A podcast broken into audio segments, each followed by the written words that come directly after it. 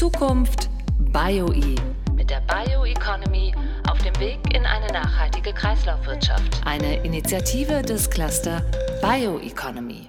Willkommen zurück. Hier ist Zukunft BioE, der Podcast rund um die Herausforderungen, Chancen, Möglichkeiten und Learnings der Bioökonomie. Mein Name ist Michael Karl. Dieser Podcast wird produziert von der MDKK und bereitgestellt und initiiert und getragen vom Cluster Bioeconomy. Nachdem wir hier in einigen Folgen mittlerweile darüber gesprochen haben, wie wir fossile Rohstoffe ersetzen können durch biobasierte, wie wir unsere Verfahren anpassen können, wo da die Chancen liegen, wo da neuere Forschungserkenntnisse liegen, all diese Dinge, beginnt unser heutiger Podcast mit einem Appell. Insgesamt, glaube ich, muss man einfach diese Bioökonomie ähm, noch weiter pushen. Die Regierung muss noch mehr tun, die Länder müssen noch mehr tun. Ähm, ich denke, das Umdenken in der Bevölkerung, das ist schon lange passiert, auch wenn man das nicht immer überall sieht. Ähm, ich denke, wir müssen einfach davon von der industriellen Seite viel mehr Gas geben. So sagt es Heimo Adamski. Er ist Gründer und Kopf von 4Gene, sitzt in München, ein Startup, eine Ausgründung aus der Technischen Universität München und ich freue mich sehr, dass Sie heute hier sind, sich die Zeit nehmen. Herzlich willkommen, Herr Adamski. Ja, schönen Dank, dass ich da sein darf. Ihnen auch äh, herzlichen Dank. Wenn ich auf Ihre Webseite schaue, lese ich dort als allererstes das Stichwort Flavor on Demand. Sie kümmern sich um Geruch und Geschmack von Lebensmitteln, Arzneimitteln und vielen anderen Dingen mehr. Wir werden noch drüber sprechen. Erlauben Sie mir eine ganz schlichte Frage zum Einstieg. Meine Lebensmittel haben schon Geschmack und Geruch. Warum braucht es dafür jetzt ein neues Startup? Ja, der Geschmack und der Geruch, den Sie heute in Ihren Lebensmitteln äh, wahrnehmen, ist eben leider, muss man sagen, nur zum Teil auf natürlicher Basis erzeugt worden.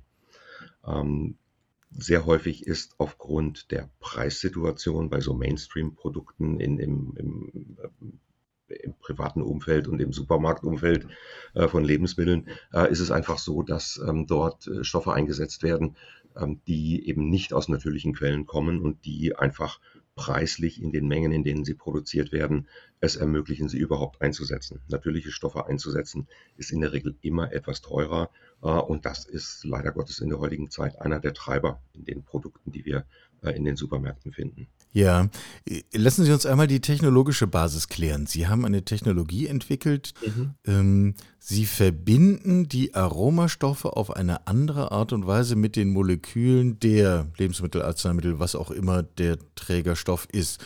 Soweit habe ich es verstanden. Können Sie das kurz einmal ausführen, damit wir alle ein korrektes Bild haben? Ja, ich möchte das ähm, eigentlich erklären mit einem, mit einem, mit einem schönen Bild. Ähm, wenn Sie sich vorstellen, Sie schließen jetzt die Augen. Es ist Sommer, mittags 12 Uhr. Es ist schön warm, herrlich, die Sonne scheint. Und Sie gehen einmal diagonal über eine Blumenwiese. Dann hat die Nase so viel mit den vielen verschiedenen Düften und Aromen zu tun, ähm, dass man die kaum alle verarbeiten kann. Und wenn Sie den gleichen Weg über die gleiche Wiese um Mitternacht gehen, riecht Ihre Nase schlicht nichts, weil die Pflanzen nämlich über die Nacht ihre Duft- und Aromastoffe eben auch glykosylieren, wie dieser Prozess heißt. Das heißt äh, letztendlich nichts anderes, als dass man ein Molekül eines Duftstoffes, ein Molekül Zucker anhängt und die damit nicht flüchtig und auch nicht mehr für uns wahrnehmbar macht. Und dann speichern die Pflanzen diese Duft- und Aromastoffe in bestimmten Bereichen innerhalb der Pflanze, um am nächsten Morgen diesen Prozess wieder umzukehren, wenn die Sonne kommt und ein bisschen Tau da ist, also ein bisschen Wärme und Feuchtigkeit, führt das dazu, dass diese Verbindung mit dem Zuckermolekül wieder aufgespalten wird und diese Duftstoffe wieder frei sind und für alle wahrnehmbar sind. Das ist die Mechanik dahinter, die wir uns angeschaut haben und die wir, die wir dann übersetzt haben in biotechnologische Prozesse, um solche Naturstoffe, und Sie haben es vorher gesagt, Flavor on Demand, eben on-demand zur Verfügung zu stellen. Also Stoffe, die zunächst mal nicht flüchtig sind, zu bestimmten Zeitpunkten, die wir bestimmen äh, und, und die, die die Applikation bestimmt, dann wieder freizusetzen, zur Verfügung zu stellen, sodass der, Konsumer, äh, der Konsument die wahrnehmen kann. Das heißt, wir müssen mal mindestens zwei Funktionen bedenken, die wir üblicherweise für selbstverständlich nehmen. Zum einen, Dinge schmecken nach etwas, Mhm. Da haben wir Gestaltungsspielraum, sprechen wir gleich drüber. Und das zweite ist, mindestens ebenso spannend, Dinge schmecken und riechen zu einem bestimmten Zeitpunkt nach etwas. Ähm, aber fangen wir mal mit dem ersten an. Können Sie das beliebig kombinieren? Also können Sie machen, dass die Bratwurst nach Vanillepudding schmeckt? Rein theoretisch könnte man das machen, ja. Das, äh, Gut, es ähm, macht jetzt vielleicht nicht so viel Sinn, ich gebe es zu, aber. Das, das, das, hat, äh, das hat sicherlich ähm, ähm, immer den, den Aspekt, dass man überlegen muss, ähm, alles, was wir tun und alles, was auch unsere Kunden letztendlich tun, also eben Hersteller von, von Konsumartikeln, ähm, in der Regel möchten natürlich ihre Produkte am Ende verkaufen. Und eine Bratwurst, die eben nach Vanille schmeckt, ähm, ist die Frage, ob man die verkaufen kann. Aber man kann natürlich ähm, durch solche natürlichen Stoffe und durch solche Aromastoffe und Geschmacksstoffe insgesamt ähm, natürlich auch äh, den Geschmack unterstützen und verbessern. Ähm, nehmen Sie mal eine Tiefkühlpizza, die Sie in den Ofen schieben, hat jeder von uns schon mal gemacht. Äh, das, das kann jeder nachvollziehen. Ähm, Sie heizen den Ofen auf, schieben die Pizza rein, äh, irgendwann macht es piep piep, Sie holen die Pizza wieder raus und Sie nehmen einen, einen eher geringen Duft wahr. Ja. Ähm, das könnte man natürlich eben verstärken, indem man zusätzlich diese gebundenen, natürlichen Stoffe aufbringt. Da gibt es eben äh, Thymol, was nach Thymian riecht und andere Stoffe, die, die man äh, äh, entsprechend zusammen ähm, mixen kann. Aber die bringt man oben auf der Pizza auf, gibt die Pizza auch in den Ofen und die Wärme und die da entstehende Feuchtigkeit durch die auftauende Pizza sorgen dafür, dass diese zuvor nicht wahrnehmbaren Stoffe jetzt wieder gespalten werden und wieder wahrnehmbar sind. Und sie machen den Ofen auf und aus dem Ofen heraus riecht es wie in einer italienischen Pizzeria. Völlig andere Wahrnehmung des gleichen Produktes. Und da kann man natürlich im Lebensmittelumfeld äh, mit äh, Duft- und Aromastoffen sehr viel spielen und sehr viel tun, ähm, was auch äh, oft im, im Marketing heute ja schon eingesetzt wird.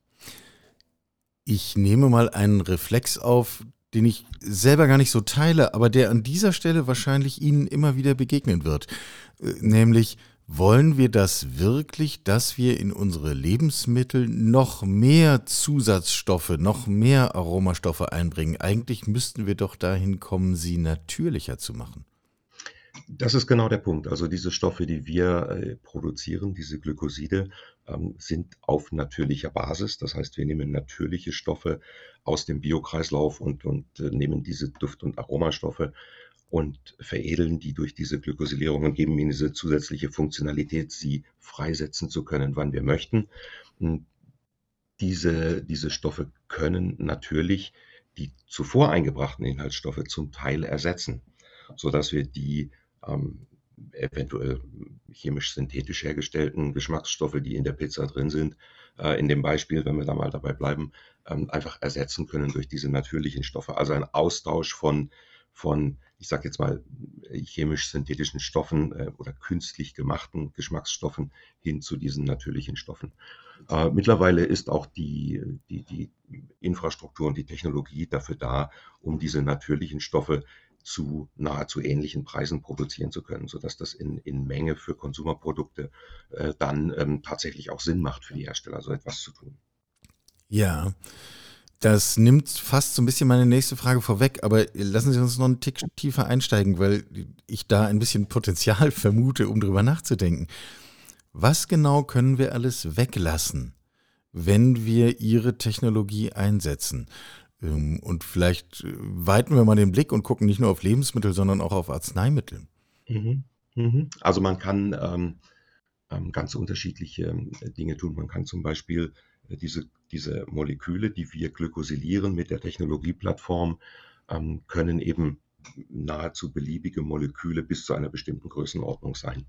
Ähm, und ähm, diese Moleküle kommen eben nicht nur im Lebensmittelumfeld zum Einsatz, sondern auch in der Kosmetik. Äh, es gehen auch pharmazeutische Wirkstoffe zu glykosylieren, um ihnen neue Funktionalitäten zu geben.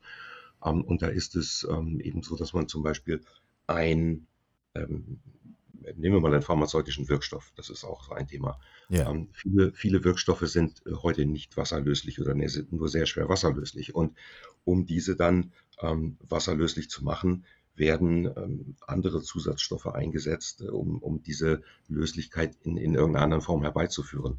Äh, in dem Moment, wo der Wirkstoff an sich durch diese Glykosylierung wasserlöslich wird, braucht man diese Zusatzstoffe nicht mehr, die, äh, die dann dort ähm, äh, letztendlich wegfallen in der Produktion, was auch ein ähm, sowohl für den Hersteller ähm, aus Sicht der Herstellkosten ein Aspekt ist, wie natürlich für den Verbraucher oder den Patienten in dem Falle, äh, der eben einfach einen ich nenne es mal, überflüssigen äh, Inhaltsstoff eben nicht mehr zu sich nehmen muss in der Form. Ich kann ja auch über ganz andere Darreichungsformen dann reden, oder? Also ich meine, mhm. Äh, ich brauche dann keine mühsamen Tabletten, Gele, sonst was mehr, sondern ich habe einfach ein Pulver, das rühre ich mir in den Kaffee und alles ist gut.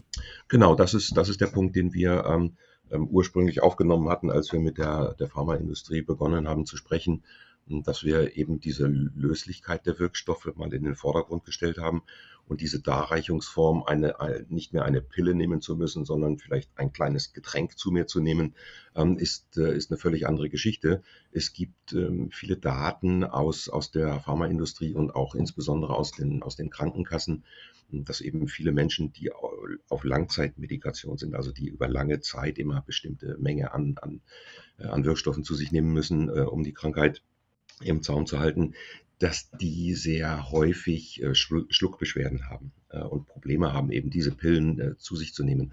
Und das Einzige, was die Industrie diesen Patienten aktuell anbietet, ja, ist ein Gel, das man aus einer Tube drücken kann, um die Pille in das Gel zu drücken und dann irgendwie versuchen, das Ganze runterzubringen. Und da gibt es natürlich dann, wenn man solche Möglichkeiten hat, ähm, so etwas in, in Form einer Flüssigkeit, eines Getränkes anzubieten, gibt es natürlich ähm, ganz andere Möglichkeiten. Und bedenken muss man eben auch, dass viele dieser Menschen, die diese Langzeitmedikation haben, aufgrund der Schluckbeschwerden, zumindest sagen das die Daten, äh, eben nicht die vorgeschriebene Menge an Medikament und Wirkstoff aufnehmen jeden Tag, was dann im späteren Fall wieder zu einer erhöhten Hospitalisierung führen kann. Und natürlich ist mit all diesem auch, sind mit all diesem auch zusätzliche Kosten verbunden ähm, für das Gesundheitssystem. Und das kann man relativ einfach lösen, indem man sagt, okay, wir ändern da die Darreichungsform und die, die Form der Aufnahme. Hm. Jetzt haben wir hier mit leichter Hand ziemlich viele, ziemlich große Akteure schon durch unser Gespräch laufen lassen. Also die großen mhm. Lebensmittelhersteller, die großen Pharmakonzerne. Das sind ja jetzt nicht unbedingt so, so kleine Buden an der Ecke. Warum können die das nicht selber? Warum brauchen sie, warum können sie das und die nicht? Ja, diese, diese, diese Technologie der Glykosylierung an sich ähm, ist äh, letztendlich nichts Neues. Das wird in unterschiedlichen äh, Marktsegmenten bereits eingesetzt. Ähm, spannend ist natürlich, dass man das Ganze eben nicht nur zu mal Versuchszwecken produziert und die Kosten dabei zunächst egal sind, sondern dass man einfach versucht, äh, eben Mengen zu produzieren, regelmäßig übers Jahr für bestimmte Anwendungen, ähm, die dann eben einfach auch äh, zu Kosten produziert werden können, die wirtschaftlich sind für die Unternehmen, die es auch möglich machen, die Kosten dafür in den Produkten unterzubringen. Ähm, es wird nichts nutzen, wenn wir das Beispiel von vorher nochmal aufgreifen, wenn die Tiefkühlpizza plötzlich 4 Euro mehr kostet, nur weil dort natürliche Inhaltsstoffe sind, ähm, wird der Nein, Konsument. Dann müssen wir sie nicht produzieren, weil sie bleibt genau. sowieso in der Tiefkühltruhe ja. im Supermarkt liegen. Genau, ganz genau. Und, und, und der Punkt war einfach, dass, äh, dass diese Entwicklung hin Produktionswege und, und, und Techniken zu finden, die es ermöglichen, das einfach zu preisen, zu produzieren, die, die es sinnvoll machen, das dann auch in Konsumprodukten einzusetzen. Das ist etwas, was uns äh, eben gelungen ist äh, in, in der Arbeit an der Universität und dann äh, später jetzt wir weiter optimiert haben, eben im Rahmen des Unternehmens. Und da, glaube ich, ist einfach die, ähm, die Situation so, dass in vielen Unternehmen diese Gedanken da sind, das zu tun, dass auch mal ein kleines Team mit einem Budget da drauf gesetzt wird, das zu untersuchen. Aber wir wissen eben auch aus Erfahrung, die wir gesammelt haben, ähm, das kann man eben mit einem kleinen Team und einem kleinen Budget und kleiner Zeit eben einfach nicht erledigen. Das dauert eben einfach seine Zeit, so etwas zu entwickeln. Ähm, und da sind wir ähm, in der glücklichen Lage, dass wir sagen können, wir hatten diese Zeit äh, und wir hatten auch all die Vorteile, die man im Rahmen der Universität und auch von Fördermaßnahmen genießen kann und haben das genutzt, um einfach diese Technologieplattform so zu entwickeln, dass wir eben das heute anbieten können für die Anwendung ähm, in, in, in der Entwicklung solcher natürlichen Glykoside für Endanwender für, für, oder für Konsumprodukte. Ja, ich spreche immer mal mit, mit Startups, mit Gründern, Gründerinnen, die eine tolle Idee haben, die vielleicht auch eine tolle Technologie haben, aber die vor diesem Graben stehen, zu sagen, naja, wir können das im Labor, wir können sozusagen im Kilomaßstab Dinge herstellen, aber jetzt müssten wir uns in die Lage versetzen, in den Tonnenmaßstab zu springen. und empfinden das als einen wahnsinnig herausfordernden Schritt. Ähm, mhm. Wie haben Sie den bewältigt? Ich denke, da ist es ganz wichtig, dass man sich im Team auf seine Kernkompetenzen konzentriert.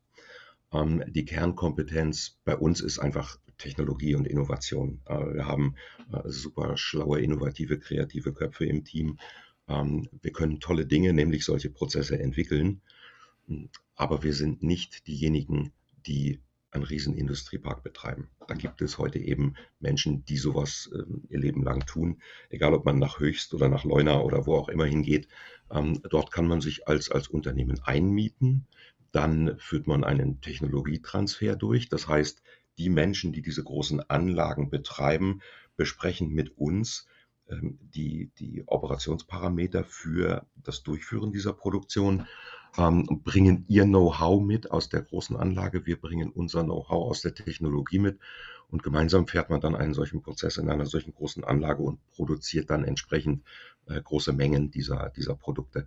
Also ganz wichtig, glaube ich, sich auf die Kernkompetenzen zu fokussieren und zu sagen, es gibt für bestimmte Dinge Fachleute draußen im Markt, die kann man für Geld anmieten oder, oder anheuern ähm, und die dann zu nutzen. Das ist das Geschäftsmodell ja dieser Industrieparks und ähm, ähm, das können wir natürlich unterstützen, indem wir äh, dort äh, diese Aufträge produzieren lassen äh, und mit diesen Menschen zusammenarbeiten. Und, und hat man einmal ähm, dort mit jemandem einen Prozess durchgeführt und einen Prozess laufen lassen und eine Produktion gehabt, ist es beim zweiten Mal entsprechend ähm, einfacher, das dann zu tun. Also auch da wird man nicht für jeden Auftrag wechseln und irgendwo anders hingehen und andere äh, Standorte wählen, sondern man wird einfach schlicht und ergreifend zu den Menschen gehen, mit denen man das schon mal gemacht hat, ähm, auch aus Effizienzgründen natürlich.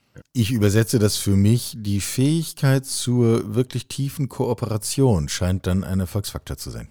Absolut, absolut. Das, äh, das ist die gleiche, äh, die gleiche Thematik. Ähm, wenn wir heute sagen, oder wenn ich heute immer sage, fokussieren auf Kernkompetenzen, fokussieren dann ist es auch so, wir haben viele Ideen über das, was man mit diesen Produkten, die wir machen, mit den Glykosiden tun kann.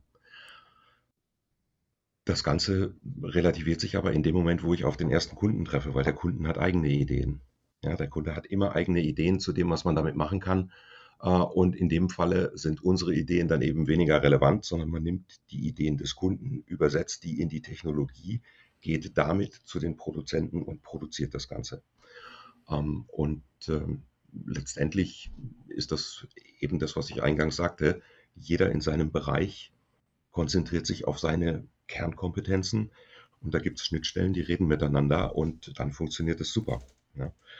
Ähm, schauen Sie sich die Autoindustrie an. Es gibt nicht einen, der das Auto komplett allein baut. Ja, das nee, sind, äh, keiner der großen Konzerne kann das. Genau, es sind viele, die dazugehören und und äh, die einfach über, über definierte Schnittstellen miteinander reden. Und genauso ist es letztendlich in der, ähm, in der Biotechnologie, genauso wenn es dann um die Produktion geht.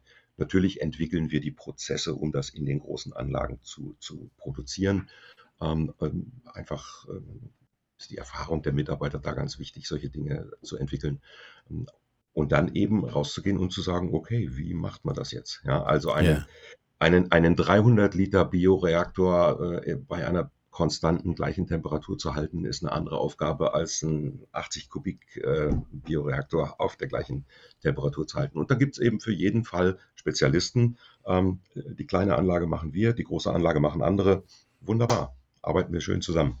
Ja, ja, Sie haben das innovative Team erwähnt. Ich würde gerne den Bogen nochmal zur Technologie zurückschlagen und die Frage stellen, was denn eigentlich perspektivisch mit dieser Technologie noch geht. Wir haben am Anfang das Stichwort Zeitpunkt genannt. Also wann schmeckt etwas? Wann riecht etwas?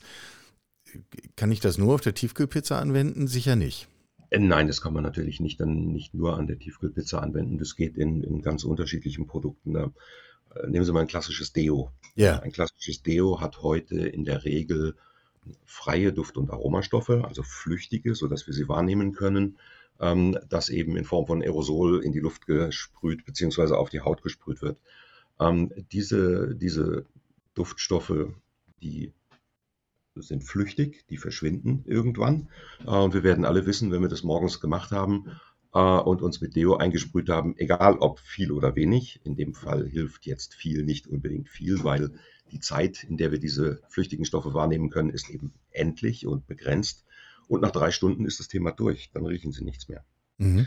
Äh, jetzt könnte man ja hergehen und sagen, okay, einen Teil dieser Stoffe setze ich als Glykosid um, binde das mit in das Deo ein, sodass zunächst in der ersten Stunde die flüchtigen Stoffe von uns wahrgenommen werden und nach zwei Stunden dann die enthaltenen Glykoside durch das Spalten dieser Verbindung, die wir ja vorher schon erwähnt haben, ähm, durch Enzyme, die wir auf der Haut haben. Wir haben ja kleine Mitbewohner auf der Haut, die helfen uns dabei, diese Verbindung zu spalten und diese zunächst gebundenen, nicht flüchtigen Stoffe dann im Laufe der Zeit nach und nach wie aus so einem Depot heraus freizusetzen.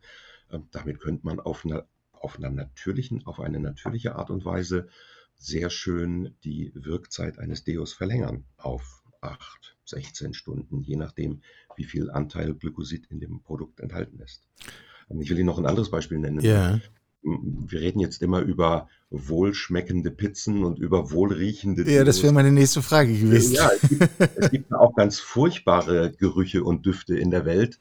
Ähm, und, und einer dieser Gerüche, den, den wir des Öfteren ja auch schon mal selbst wahrscheinlich alle wahrgenommen haben, ist der Geruch nach Rauch. Ja. Ähm, ja, und auch diese Rauchmoleküle ähm, können wir glykosidieren mit dieser Technologieplattform. Und das haben wir in einer Industrieanwendung beispielhaft mal gezeigt, dass man, wenn man diesen gebundenen Rauchgeruch hat, den haben wir zum, zur Demonstration mal auf, einen, auf eine Trägerfolie aufgebracht, ein, ein, simpler Aufkleber, ähm, den man auf einen Motor klebt. Äh, mhm. Und dieser Motor hat eine Betriebstemperatur von 70 bis 90 Grad in der Regel. Ähm, und wenn der sich mal äh, heiß läuft und die Gefahr auch dann später eines Motorbrandes besteht, dann erreichen die sehr schnell so Temperaturen von 120, 130, 180 Grad. Ähm, diese Rauchgerüche, die wir in, in gebundener Form und, und, und, nicht riechbarer Form dort haben auf diesem Aufkleber, die werden durch diese Hitze, die entsteht am Motor, ungefähr bei einer Temperatur von 130 Grad ähm, ähm, freigesetzt, sodass man einen Rauch riecht und denkt, es brennt, bevor es eigentlich brennt. Äh, und damit haben wir ein, quasi ein, ein Frühwarnsystem, äh, das nach Rauch riecht, aber erst zwei Stunden später der Motor tatsächlich brennen würde. Das gibt mir die Möglichkeit, mir bei dem Gefühl, es brennt, das, das, Gerät abzuschalten, zu gucken, wo ist das Problem, was habe ich hier eigentlich für eine Situation ähm, und verhindert damit nicht, damit nicht nur finanziellen Schaden, ähm, weil das Gerät eben nicht, äh, nicht kaputt geht, sondern oftmals auch Schäden, die, die viel weitergehen. In Hallen, wo, äh, wo viele Maschinen stehen, ähm, kann es dann auch leicht passieren, dass mal die ganze Halle abbrennt. Äh, dann hat der Betrieb ein Problem. Also das kann man weiterspinnen, natürlich bis ins Unendliche, äh, was dort an Schäden entstehen kann. Wichtig für uns ist einfach zu sagen, wir können einfach einen Brandgeruch freisetzen, lange bevor es tatsächlich brennt. Und somit ähm, über, diesen, über diesen Rauchgeruch, der ja über Grenzen und Kulturen hinweg überall auf der Welt Gefahr bedeutet, ähm, sofort ähm, eben die Menschen veranlassen, dort ähm, die, die Untersuchung zu starten, was ist hier eigentlich falsch. Und das geht für Maschinen, das geht für Kabelsysteme, das geht für unterschiedliche technische Anlagen. Ähm, also mal, mal Rauch und die Anwendung der Technologie in einer völlig anderen Art gedacht. Ja. Äh, Nun könnte man sagen, ein Thermometer würde vielleicht auch helfen, festzustellen, wann der Motor 130 Grad hat. Andererseits, so ein Aufkleber ist schnell irgendwo draufgeklebt, nicht? Ist viel einfacher, als extra die Technologie zu installieren. Der Aufkleber hat, hat die Vorteile, dass man äh, zum einen, jeder hat schon mal einen Aufkleber aufgeklebt, das heißt, die Installation ist überhaupt kein, keine, keine Diskussion wert. Ähm, das andere ist, wir brauchen keinen Strom dafür und, oder auch keine Batterien. Das heißt, wir verbrauchen da keine Energie irgendwie, um das Ganze äh, ständig zu, zu überwachen. Ähm, und wir haben einfach diese, diese chemische und physikalische Funktion, dass bei einer bestimmten Temperatur mit absoluter Sicherheit diese chemische Verbindung des Rauchmoleküls und des Zuckermoleküls aufgebrochen wird und das Ganze eben einfach wahrnehmbar ist für den Menschen.